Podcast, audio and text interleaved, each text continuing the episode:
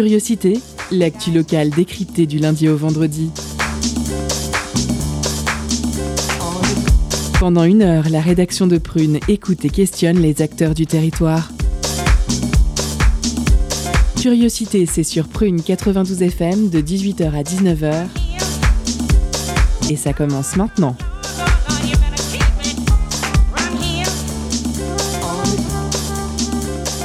Bonsoir à toutes et à tous, nous sommes le vendredi 18 février et aujourd'hui comme tous les vendredis, la rédaction vous propose une émission sur le petit monde de la culture nantaise et ses environs. Je suis Gawen et c'est moi qui vous accompagner ce soir tout au long de votre quotidienne. Après une absence la semaine dernière, je reviens pour vos actualités insolites de la semaine. Tout d'abord pour commencer, nous allons parler d'un père de famille qui dans les Landes pensait avoir trouvé la solution pour empêcher ses enfants d'aller sur les réseaux sociaux en utilisant un brouilleur d'ondes qui est interdit en France pour les citoyens. Le problème dans toute cette histoire, c'est que le brouilleur d'ondes était tellement puissant qu'il a privé deux villages entiers aux alentours de connexion Internet. L'homme, suite à ça, risque malheureusement pour lui jusqu'à 3000 euros d'amende potentiellement. On va maintenant faire un petit tour à la frontière entre le Morbihan et le Finistère, où Annie, une femme de 63 ans, a été déclarée décédée par erreur. En effet, elle a appris de la bouche de son banquier qu'elle était décédée. D'après elle, ce serait parce que sa tante, qui portait le même nom, est décédée le 13 février. Et la Bretonne a donc appris bah, qu'elle était déclarée morte par erreur le 14 février. Par contre, là où c'est plus emmerdant pour elle, c'est qu'elle a dû faire un certificat de vie pour récupérer son identité et montrer aux yeux de l'assurance maladie de sa mutuelle et de sa caisse de retraite qu'elle est bel et bien en vie. On passe désormais à une nouvelle actualité insolite et on va parler cette fois-ci d'un avion de la compagnie euh, malaisienne Air Asia qui a été contraint d'atterrir à 900 km de sa destination initiale. En effet, alors qu'il se rendait à Tawaou après avoir quitté Kuala Lumpur pour euh, enfin, qui s'est arrêté du coup sur la côte orientale de l'île de Bornéo, et ce à cause d'un passager clandestin, mais il ne s'agissait pas d'un passager comme les autres, car c'était en réalité un serpent qui s'était glissé dans les plafonniers de l'appareil. Voilà, c'est tout pour les actualités insolites de la semaine. Nous pouvons maintenant passer au sommaire de ce vendredi 18 février. Dans votre quotidienne ce soir, pour la grande interview, nous accueillons trois invités. On a donc Jérémy. Bonsoir Jérémy. Bonsoir. Euh, ensuite Hélène. Salut Hélène. Bonsoir. Et Domiti. Coucou Domiti. Bonsoir. Euh, dans cette interview, on va notamment parler de l'accessibilité des événements culturels pour les personnes sourdes. Pour cela, Jérémy fait partie de l'association Pick Up, Hélène de Festival des Trois Continents et Domiti de Culture LSF. Ils vont notamment nous parler du projet de rendre public un lexique sous forme de 7 vidéos en LSF disponibles sur YouTube, avec pour objectif de créer un outil commun à destination des équipes d'accueil et de médiation. Ils seront tous les trois interviewés par Lou. Bonsoir Lou. Bonsoir. Pour le focus de ce soir, nous accueillerons Agnès Gâtelet pour son appel dans lequel elle propose aux femmes qui le souhaitent d'utiliser les compétences artistiques pour envahir les murs de la ville le 8 mars par un film de soutien aux femmes euh, victimes d'agressions sexuelles projetées un peu partout. Agnès sera interviewée par Camilia. Côté chronique, elles sont au nombre de deux ce soir. Il y aura la chronique de Loeva qui va nous partager ses pensées poétiques dans le cadre de l'actualité sur les océans et la chronique littéraire d'Alexis qui va nous parler du livre La vague arrêtée de Juan Carlos Mendes Guedes. Bien sûr, il y aura la pause cadeau en milieu d'émission et à la réelle, nous avons Julia. Bonsoir Julia. Bonsoir à tous. Installez-vous confortablement car votre quotidienne va commencer. Et quoi de mieux pour commencer que l'interview de nos trois invités qui sont venus nous parler de l'accessibilité des événements culturels pour les personnes sourdes. L'entretien de curiosité sur Prune 92 FM et le www.prune.net.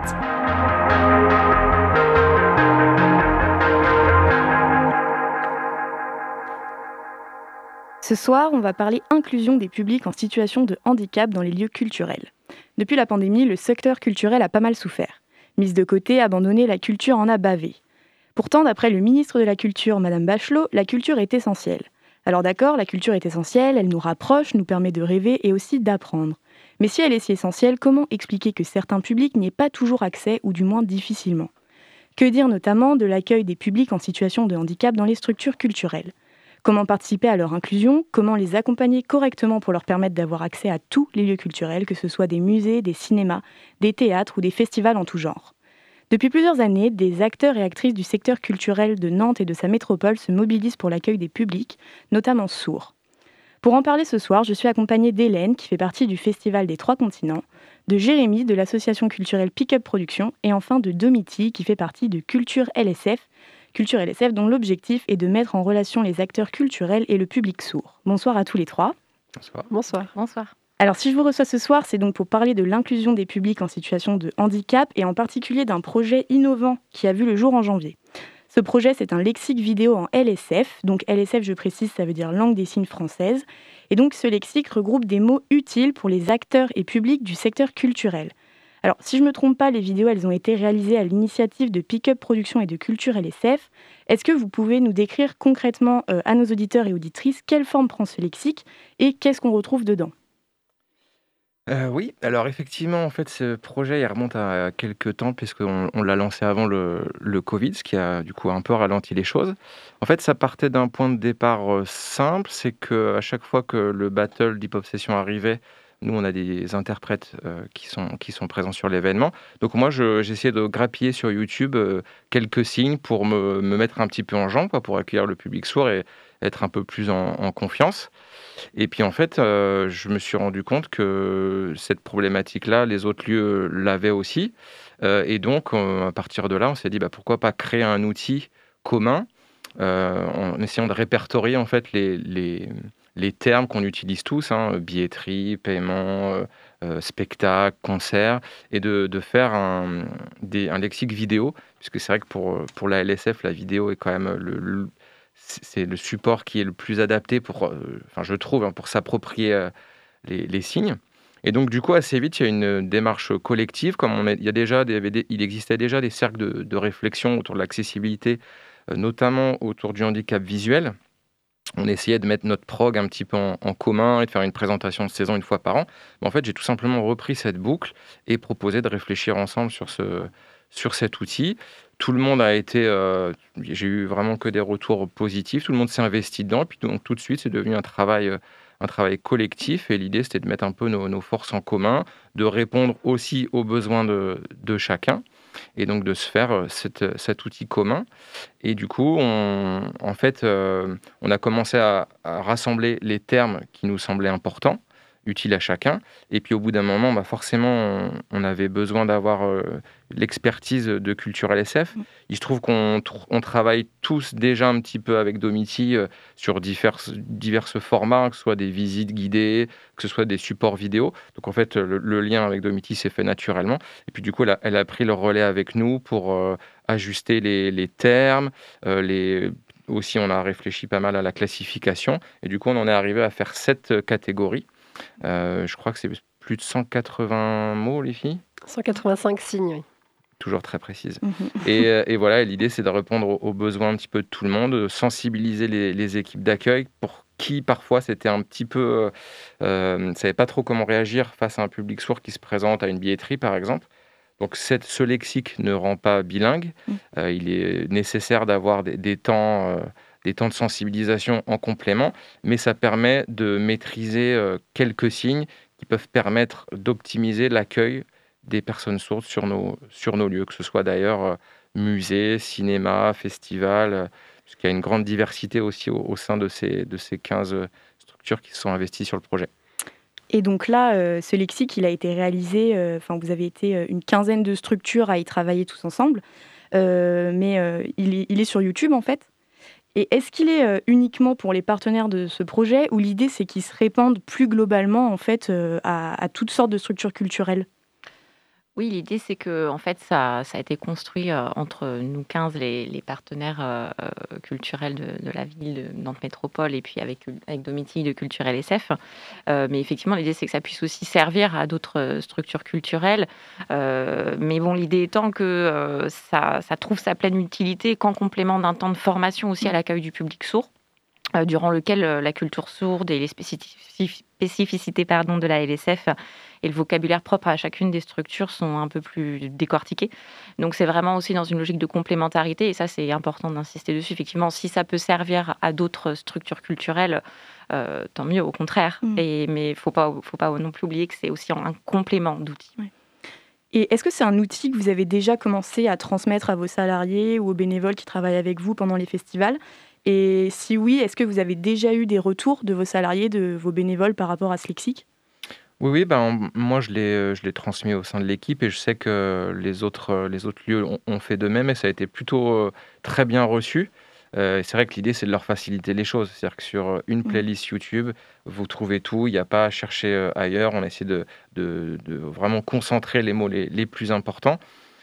Après, ça reste une langue, donc c'est vrai qu'il faut pratiquer et ça c'est après euh, c'est un peu la suite du projet pour nous, c'est aussi de se retrouver sur des temps réguliers pour remettre un petit peu en pratique, parce que voilà, ça reste une, ça reste une langue.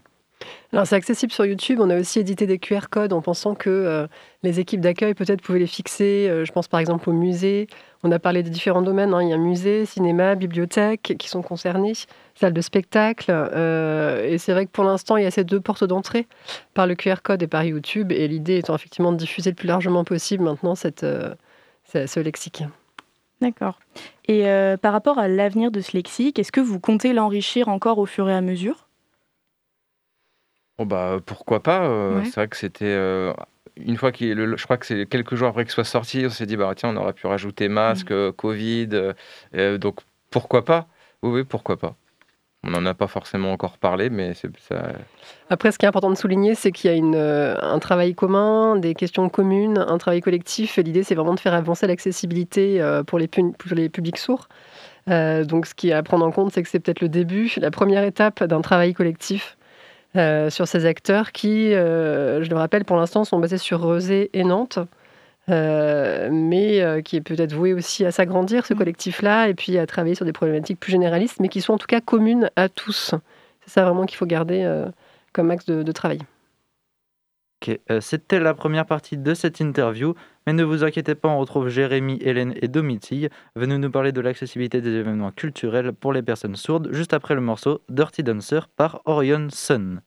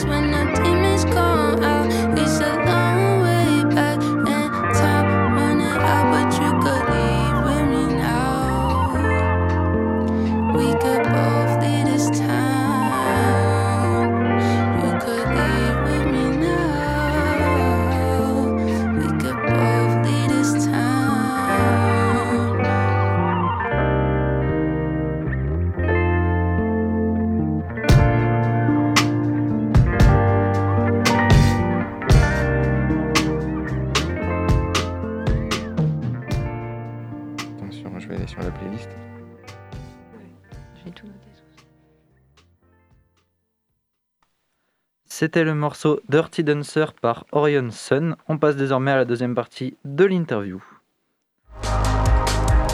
Culture, questions sociales et politiques, environnement, vie associative.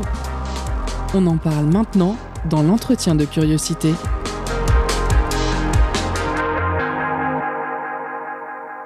je.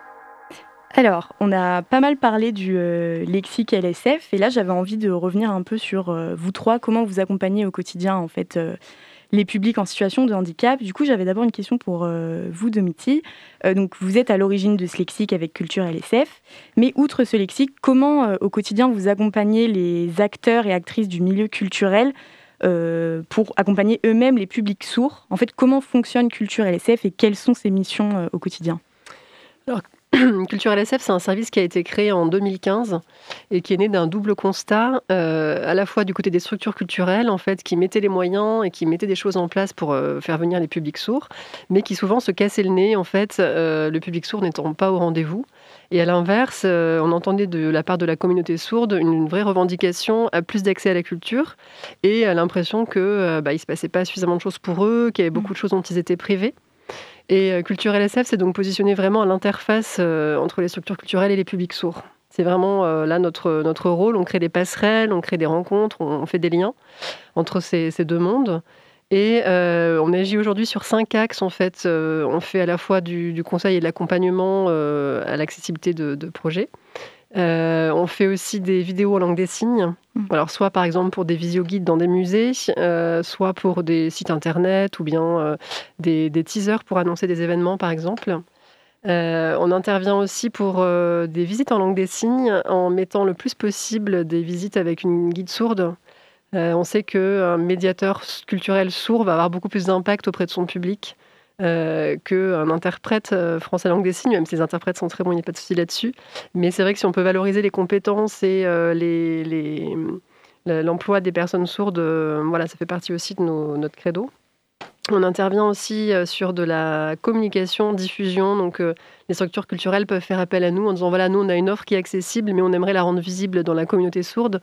Donc, on va aller prendre la petite programmation euh, qui, dans l'immensité du festival, par exemple, est accessible, et on va aller la diffuser toucher vraiment le public cible donc, dans la communauté sourde.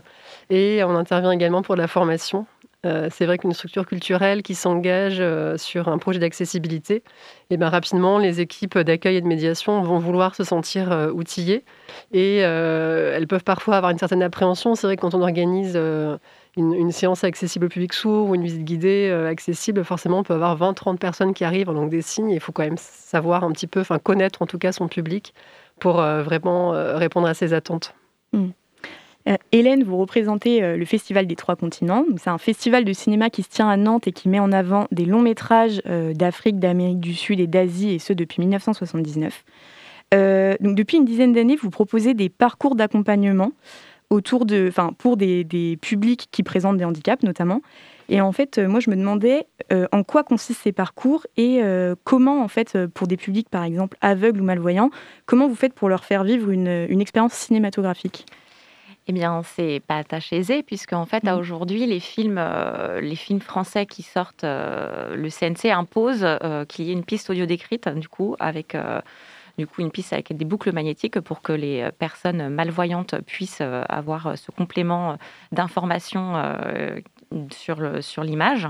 Euh, sauf qu'à aujourd'hui, pour les films internationaux, c'est pas le cas. C'est pas une obligation qui existe. Donc pour les festivals des trois continents, les films provenant d'Asie, d'Afrique et d'Amérique latine, euh, sur les 70 films en moyenne qui sont programmés euh, lors de, des 10 jours de festival, il y en a très peu, voire quasiment pas, qui bénéficient d'une piste audio décrite. Donc, ça nécessite en fait une création. Donc, donc ça, c'est quelque chose sur lequel on travaille et essayer de faire un catalogue de films des trois continents audio décrits. Euh, pour euh, pouvoir, euh, à minima, qu'il y ait un ou deux films accessibles pour le public, mm. pour le public du coup malvoyant. et éventuellement de pouvoir les repasser dans l'année dans, certains lieux qui sont équipés. Aujourd'hui, on, on, parle des boucles magnétiques pour les personnes malvoyantes, mais il y a d'autres outils aussi qui se développent, des applications qui permettent d'avoir aussi ce catalogue de films sur l'application, avec, c'est-à-dire que la personne qui est malvoyante peut arriver en, cours de séance et, lancer en fait avec l'application, l'application en fait détecte le son dans la salle et se synchronise directement avec les, oreillettes. donc, donc ça c'est quelque chose qui aussi qui se développe, qui n'est pas encore au point. il y a plusieurs applications qui existent, mais, mais voilà, on est un peu sur le qui-vive de tout ça pour pouvoir au maximum proposer des séances accessibles pour le public malvoyant. Et Jérémy, vous faites partie de l'association culturelle Pick Up Production. C'est une asso très ancrée dans la culture hip-hop. Elle s'occupe notamment du festival Hip Hop Session. C'est un rendez-vous incontournable qui a lieu tous les ans à Nantes et dans sa métropole. Et euh, moi, je me demandais comment euh, vous faites concrètement pour, euh, par exemple, aider les, les, publics sourds dans un, dans un battle ou dans un festival comme ça où il y a beaucoup de musique, où il y a de la danse. Comment vous les accompagnez? J'ai entendu parler notamment d'un d'un outil, enfin d'un objet qui s'appelle Basmi, c'est ça Si vous pouvez nous en dire un peu plus? Oui, et ben en fait c'est un peu, je l'appelle le petit frère du gilet vibrant. Mhm. En fait, il se trouve que Pickup a été un peu l'initiative pour euh, faire découvrir le dispositif, donc le, gilet vibrant et le mobilier vibrant en général, aux, acteurs culturels il y a quelques années. Depuis, de nombreuses structures ont investi. Et ça, c'est chouette. Donc, euh, je pense à la soufflerie, je pense au Zénith, je pense au château. Euh, voilà. Euh, euh, et, en fait, nous, là, on a investi récemment dans ce dispositif qui est vraiment, c'est le même principe, c'est-à-dire que ce qui est envoyé dans les enceintes façades pour le public est envoyé dans le BASMI via un système de HF. Et en fait, le BASMI, c'est ce travail sur les vibrations. Donc, ça va euh, rendre accessible une partie de la musique, hein, plutôt les, les basses fréquences. Et donc, du coup, le public, va, le public sourd va pouvoir ressentir la musique par les vibrations. Donc c'est ce qu'on a utilisé pour le battle. Après, généralement, l'accessibilité, c'est plusieurs choses, généralement à la fois. C'est ça part de la communication, ça part de l'accueil à l'extérieur du lieu, etc. Et donc là, c'est un peu la même chose. Une sorte, j'ai tendance à dire que c'est un peu un package complet. Euh, et donc pour le battle, juste les, les caissons vibrants ou les gilets vibrants, ça suffit pas. Donc on a depuis quelques années des interprètes qui sont en direct et qui sont projetés sur écran géant dans la salle. Et donc, euh, de cette manière, on essaye de rendre le battle euh, accessible au, public sourd. Hmm. Ce qui est important à prendre en compte en fait dans l'accessibilité euh, culturelle à destination des publics sourds, c'est qu'il y a à la fois un aspect quantitatif, technique, par exemple les gilets vibrants, l'aspect, enfin l'outil euh, Basmi, mais il y a aussi un gros volet qui est plutôt qualitatif sur euh, est-ce qu'on a des personnels ou des bénévoles qui mm. signent pour accueillir les publics sourds? Est-ce que la com a été faite en langue des signes? Parce que c'est hyper important qu'il y ait une vidéo en langue des signes qui présente l'événement avec des personnes connues, sourdes à l'écran, qui vont être un peu les ambassadeurs. il faut vraiment jouer là-dessus. C'est vrai que c'est un, un, public vraiment qui a, qui a un fort besoin sur l'aspect qualitatif et d'accueil. Et justement, par rapport à ça, est-ce que vous avez l'impression que depuis qu'il y a de plus en plus de choses qui se font pour accueillir ces publics, est-ce qu'il y a de bah, est-ce qu'ils viennent de plus en plus finalement euh, assister à des événements culturels? Et est-ce que si oui, vous avez eu des retours d'expérience de leur part Comment ils le vivent en fait de se sentir plus accueillis euh? bah, nous, bah, en fait, on travaille euh, avec plus d'une vingtaine d'acteurs culturels à Nantes mmh. depuis, sept, depuis sept ans. Euh, et c'est des acteurs culturels avec lesquels on a commencé à travailler euh, et avec lesquels on travaille toujours en fait. C'est des rendez-vous réguliers. On programme à peu près 60, euh, on accompagne pardon, à peu près 60 événements par an à Nantes et dans la métropole. Donc c'est des chiffres qui sont quand même assez importants, qui sont en hausse forcément. Au début, on était plutôt autour d'une vingtaine ou une trentaine d'événements par an, et puis ça ne cesse d'augmenter chaque année. Donc il y a une certaine fidélité et un vrai engagement, en tout cas de la part des structures culturelles, et le public sourd euh, est au rendez-vous. les offres sont vraiment renouvelées. On a de la chance d'être à Nantes avec une offre culturelle qui est vraiment foisonnante. donc il y a une vraie demande en tout cas. Mmh. Et donc Pensez-vous que les acteurs et actrices culturels euh, qui participent à rendre les lieux culturels accessibles au public en situation de handicap, donc là on voit qu'il y en a quand même pas mal à Nantes et dans la métropole, mais euh, je ne sais pas, est-ce que vous trouvez qu'à l'échelle du territoire de la France, en fait, il y en a assez ou pas? Est-ce qu'on peut aller vers plus, en fait? Ben, En fait, je pense que tous les lieux euh, ont, initié plein de choses mmh. et en fait, tout ça crée une sorte... des ça crée une énergie, quoi. Donc on s'inspire tous. Euh, je sais qu'on échange beaucoup entre nous euh, quand le, par rapport au, quand le gilet vibrant est arrivé. Euh, il y a beaucoup, beaucoup demandé des retours, etc. Donc en fait, plus il y a d'initiatives comme ça, plus ça, ça favorise un petit peu la, créativité. Et, du coup, il y a de nouvelles salles aussi. Il y a une dynamique, en fait. Voilà, c'est ça. Et au, niveau, alors, au niveau local, je pense que ça se ressent quand même vraiment. on, a, plein de lieux qui, se, qui, développent un projet d'accessibilité. Au niveau national, j'ai peut-être un peu moins de, visibilité là-dessus, mais on sent quand même quelque chose est amorcé. En fait, à la fois, on sent quelque chose est amorcé, et puis des fois, on se rend compte aussi que le chemin, il est encore long. Donc c'est un peu on s'emballe, mais pas trop non plus. Après, il y a des super compagnies de théâtre euh, qui font des, des œuvres en langue des signes ou des, des, comédiens sourds, euh, mm. euh, de plus en plus quand même, on, note ça.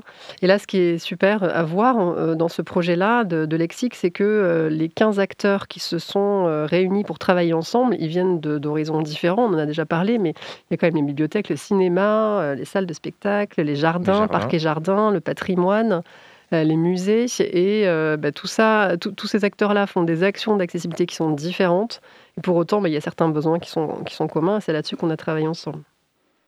Et ben, c'est déjà la fin de cette interview. Merci beaucoup à Hélène, Jérémy et Domiti d'être venus ce soir. Merci vraiment, c'était un plaisir d'échanger avec vous sur ces questions d'inclusion. Euh, donc Hélène, je le rappelle, vous représentez le Festival des Trois Continents. Jérémy, vous faites partie de l'association Pick Up Production. Et Domiti, vous faites partie de Culture LSF. Donc on peut retrouver le lexique sur YouTube. Et il y a aussi des QR codes. Et euh, voilà. Donc encore un grand merci à vous trois. Merci beaucoup. Merci, merci.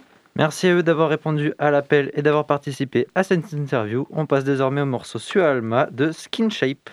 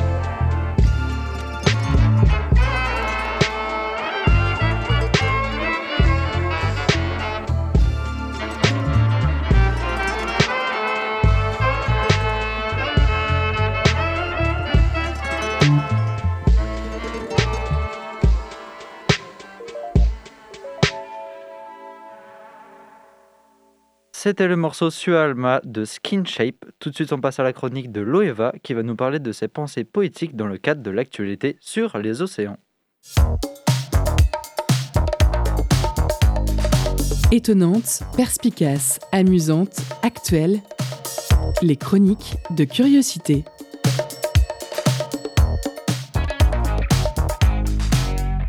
Bonsoir, chère auditrice, auditeur de Prune.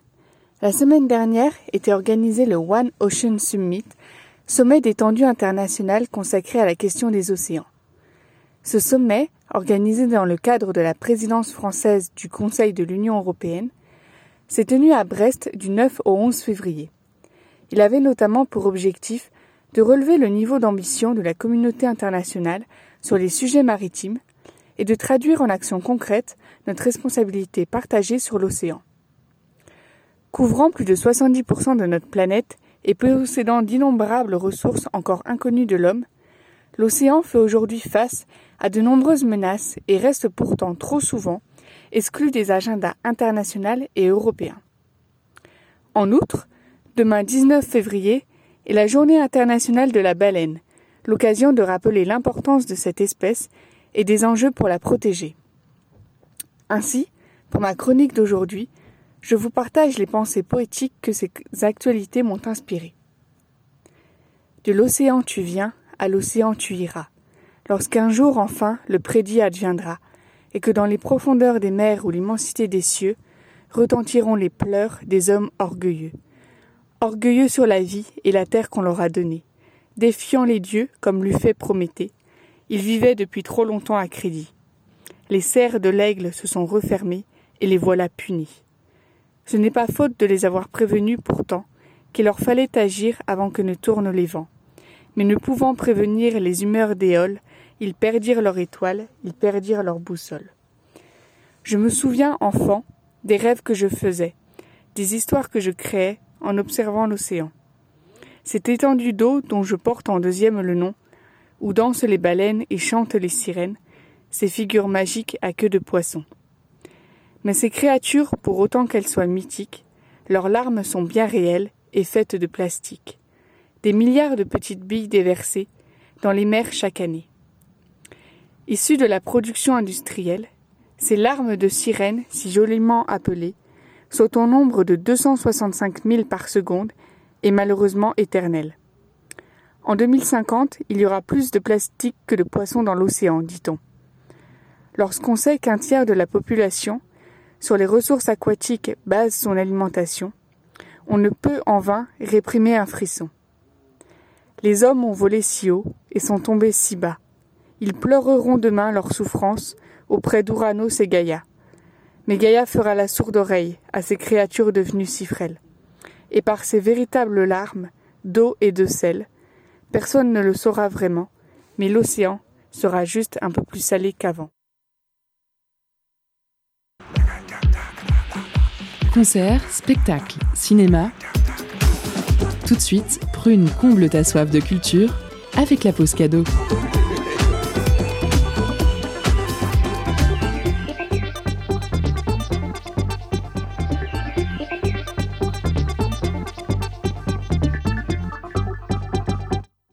Ce soir, Prune vous fait gagner des places pour Nous sommes les Amazones du futur, mardi prochain au TU. Seule en scène, la comédienne Marion Thomas digresse à partir de ses considérations intimes face à un monde déréglé et réchauffé vers ses réflexions scientifiques pour nous téléporter en 2050. Dans un monde où les océans sont montés de 3 mètres et les températures de 3 degrés, et où les animaux ont presque tous disparu. Mais Marion Thomas nous propose une cure d'imagination où êtres humains, machines et animaux fabriquent un espace commun libérateur. Une réflexion sincère et joyeuse qui nous rappelle que l'avenir n'est pas encore joué. Une pièce entre stand-up et conférences décalées, à l'écriture ingénieuse et au ton libérateur. Alors pour remporter vos places, envoyez Futur en message direct sur l'Instagram de Prune et soyez les plus rapides. Je vous laisse en musique avec Balalaika par Douskawa. Steht aber Harun, er trat, trat und trat, a ganze Nacht. Wem man zu nehmen und nicht verschämen, wem man zu nehmen und nicht verschämen. Tumbala, tumbala, tumbala, laika, tumbala, tumbala, tumbala, laika. Tumbala, laika, spiel, balalaika, spiel, balalaika, Freude soll sein.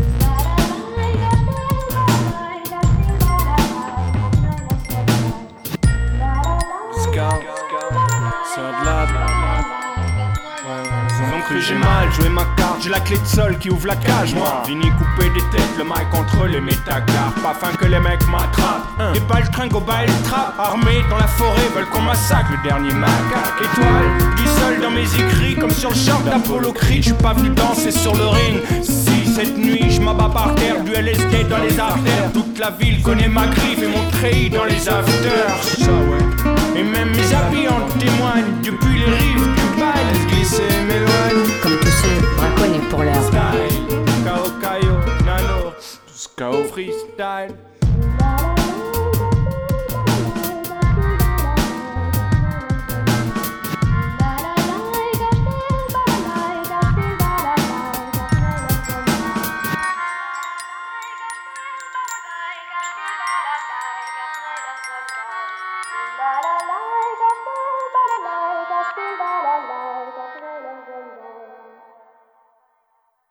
C'était la pause cadeau. J'espère que la chance sera de votre côté, chers auditeurs et auditrices. Nous allons désormais écouter Agnès Gatelet pour le Focus, qui va nous parler de son appel, dans lequel elle propose aux femmes qui le souhaitent d'utiliser ses compétences artistiques pour envahir les murs de la ville le 8 mars par un film de soutien aux femmes victimes d'agressions sexuelles projeté un peu partout.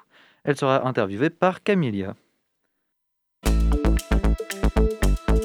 Focus sur une initiative, un événement, un engagement. C'est le Zoom de la rédaction.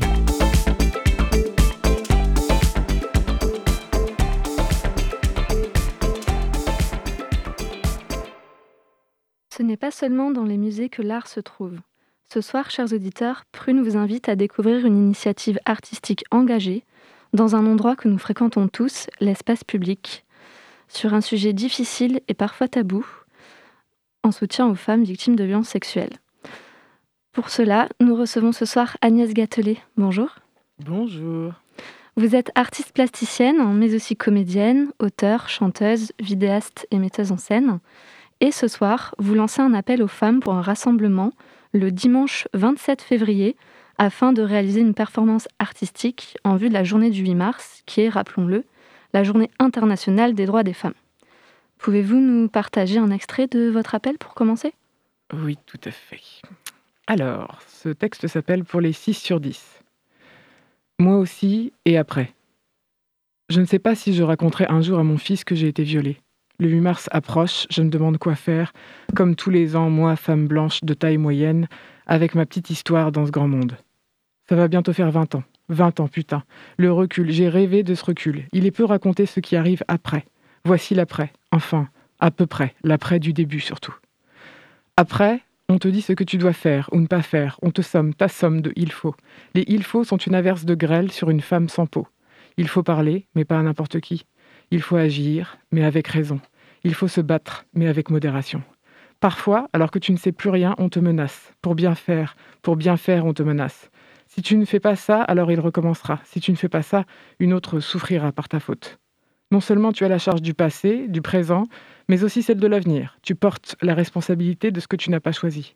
Parfois même, on te juge, lâche, grande gueule, menteuse, folle, bizarre, vénère, victime. Es-tu sûr que tu n'y es pour rien? Est-ce que je peux vous assurer, c'est que personne, personne, personne n'a eu le courage de dire je ne sais pas. Il y a eu des silences cependant. Les silences m'ont sauvé. Les silences m'ont sauvé un temps. Le silence est d'or si on l'enlace. Le silence est mort si l'on s'en lasse. Personne ne dit c'est comme un deuil. Il y a des phases. Personne ne dit chacune fait ce qu'elle peut. Moi, je vous le dis. Je ne sais pas. Tu ne sais pas. On ne sait pas. Personne ne sait. Personne. Le savoir n'a rien à faire ici. La majorité du temps, on fait semblant de savoir parce que l'impuissance du non-savoir est trop douloureuse. Pourtant, elle est là l'impuissance, elle est là la douleur. Je ne sais pas ce qu'une sœur, un frère ou un ami, un cousin, une cousine, mère ou père doit faire. Je n'ai aucun reproche, aucun conseil. Un drame ne touche pas que ceux au premier plan. Un drame touche tous ceux qui aiment les victimes. Dans l'après, tu vois la souffrance dans, les yeux de tous ceux, que, de tous ceux qui t'aiment. Je sais certaines choses, je sais, je sais ce qui est là. Je sais que chacun fait ce qu'il peut, que ce monologue n'y changera rien. Je sais que des millions de mères se sont demandé si elles diraient à leurs enfants qu'elles ont été violées. Je sais que des dizaines de femmes m'ont raconté leur viol, des centaines leurs agressions traumatisantes. Dans le monde d'après, quand tu commences à raconter, tu constates que si ta douleur est grande, ton histoire n'est pas rare. Alors, quand arrive le 8 mars, je me demande quoi faire, moi, femme blanche de taille moyenne, avec ma petite histoire dans ce grand monde. Je sais que je ne souhaite ni fermer les yeux, ni me battre. Je souhaite tendre mes bras, je suis prête. Tendre mes bras à ce qui existe, accueillir contre mon cœur ces femmes du présent, du passé, qui vivent ces violences, ces viols, ces inégalités.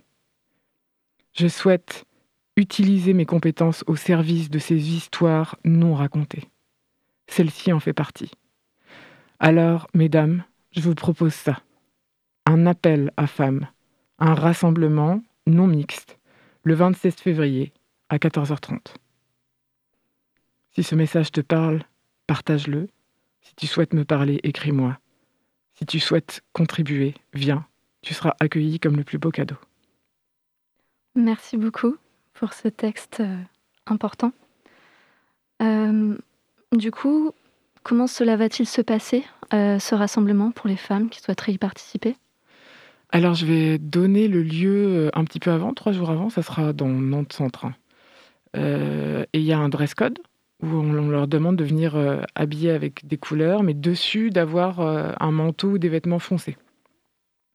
Donc elles vont venir. On va leur demander aussi de signer une décharge qui dit qu'elles lèguent leur droit à l'image pour ce projet uniquement, qui ne sera pas diffusé autrement. Et moi-même, je lègue mes droits d'auteur pour que tout le monde puisse récupérer cette vidéo, tous ceux qui le veulent.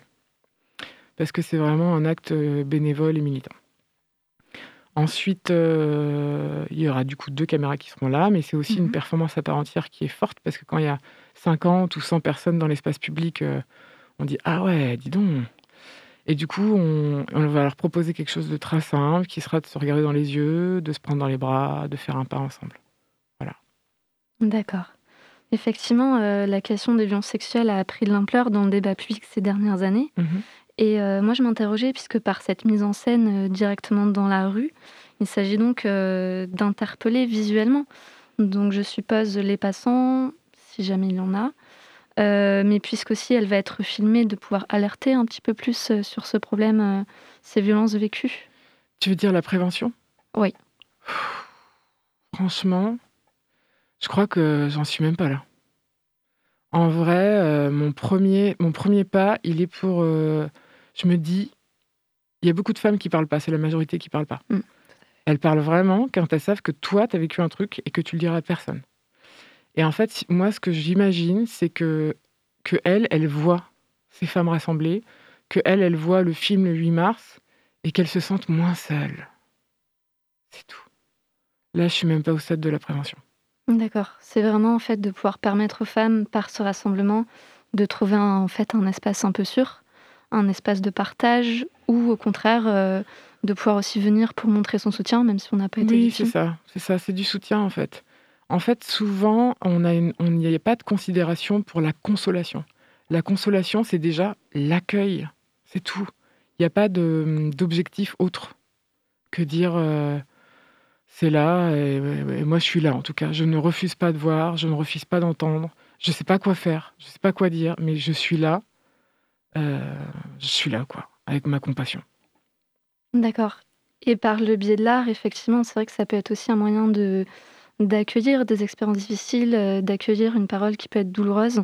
Donc l'idée, c'est effectivement de, de recueillir ça collectivement et puis d'en faire quelque chose. Ouais, c'est ça. De sublimer parce que tu te dis, euh, putain, mais qu'est-ce que je vais faire de ce truc? Moi, j'ai mis 20 ans, t'imagines, pour me dire, bon, euh, parce que du coup, tu as envie de, transmor- de transformer, tu vois, il n'y a pas de pourquoi déjà.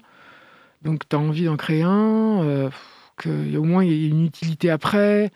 Et en fait, bon, après, moi, dans mon histoire, c'est mon outil. Peut-être que j'aurais une autre histoire, j'aurais pour faire une autre proposition.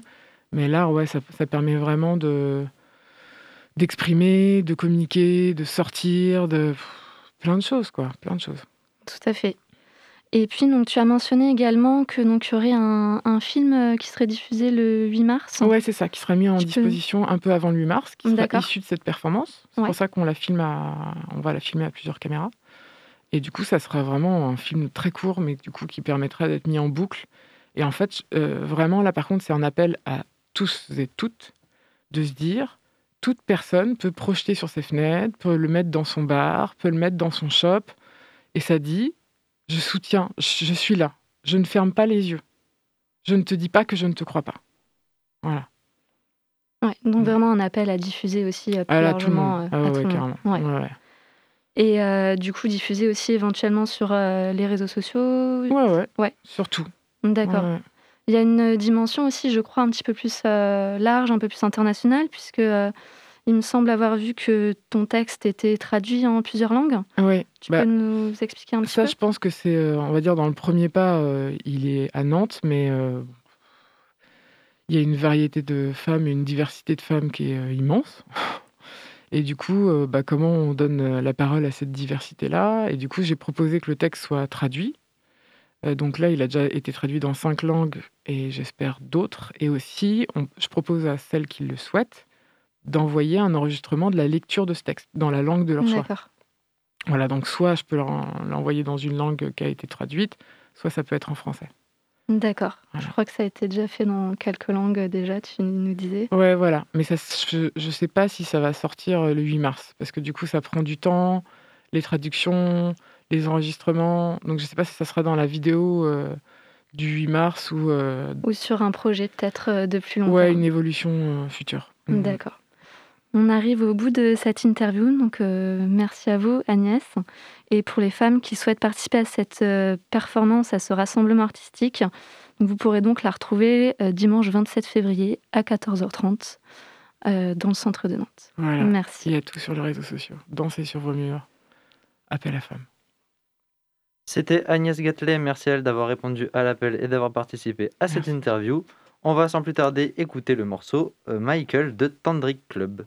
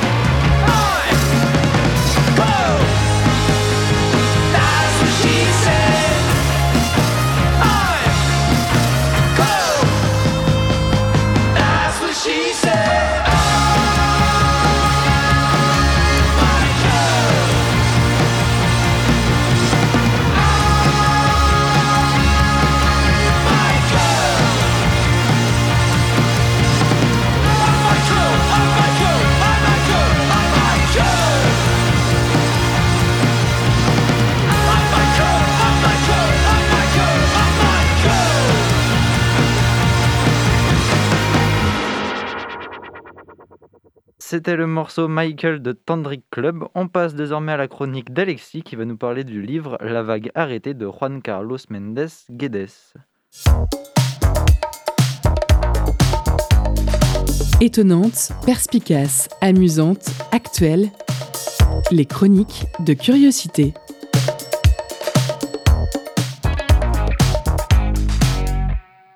Et de retour dans cette chronique littéraire sur la radio prune dans Curiosité du vendredi. Et donc, je suis toujours aussi content de la présenter. Euh, eh bien, là, aujourd'hui, je vais vous parler, comme tu l'as dit, euh, d'un polar, un polar, vénézuélien. Attendez, je vais reprendre mon souffle parce que j'ai un peu couru.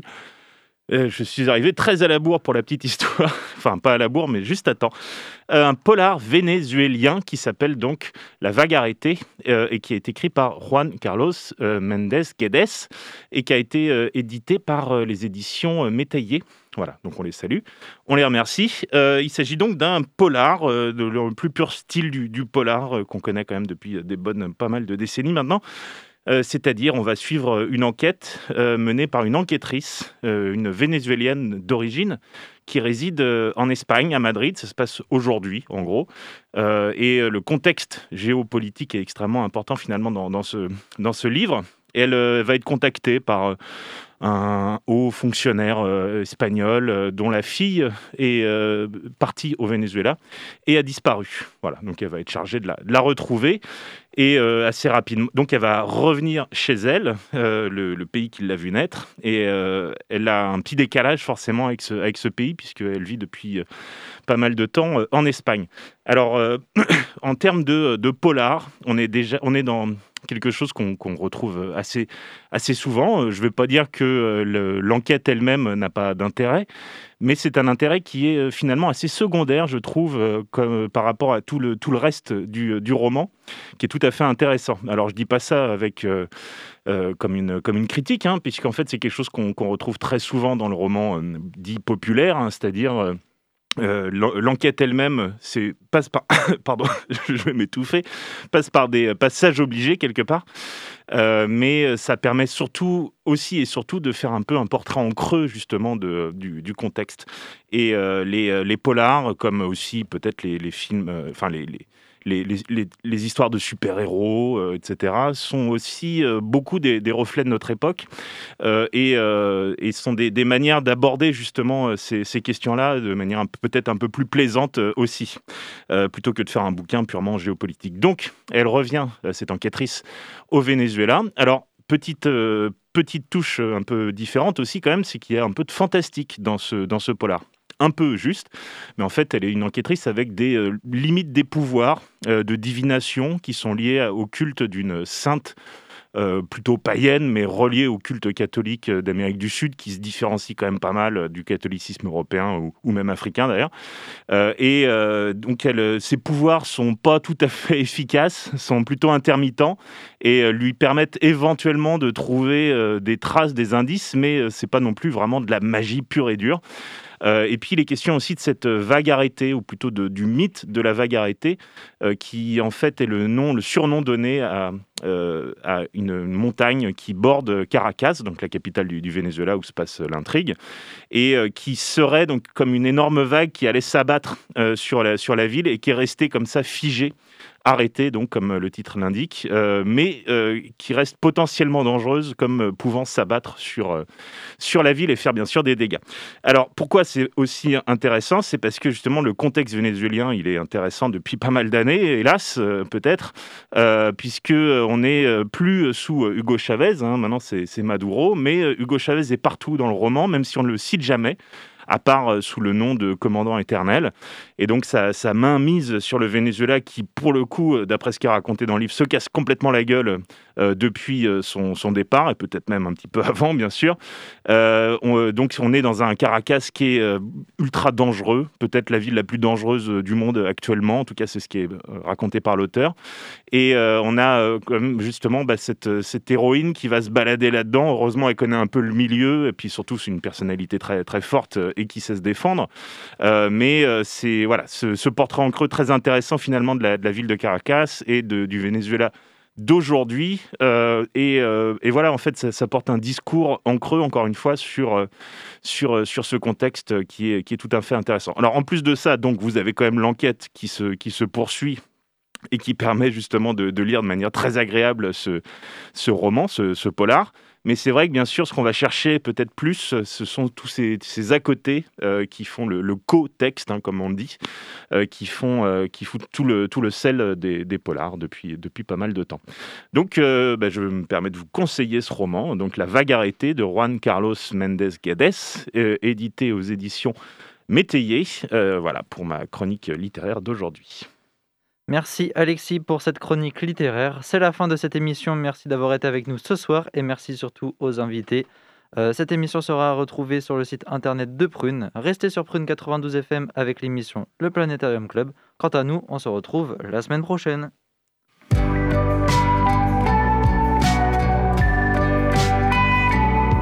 Pour écouter ou réécouter Curiosité, rendez-vous sur www.prune.net.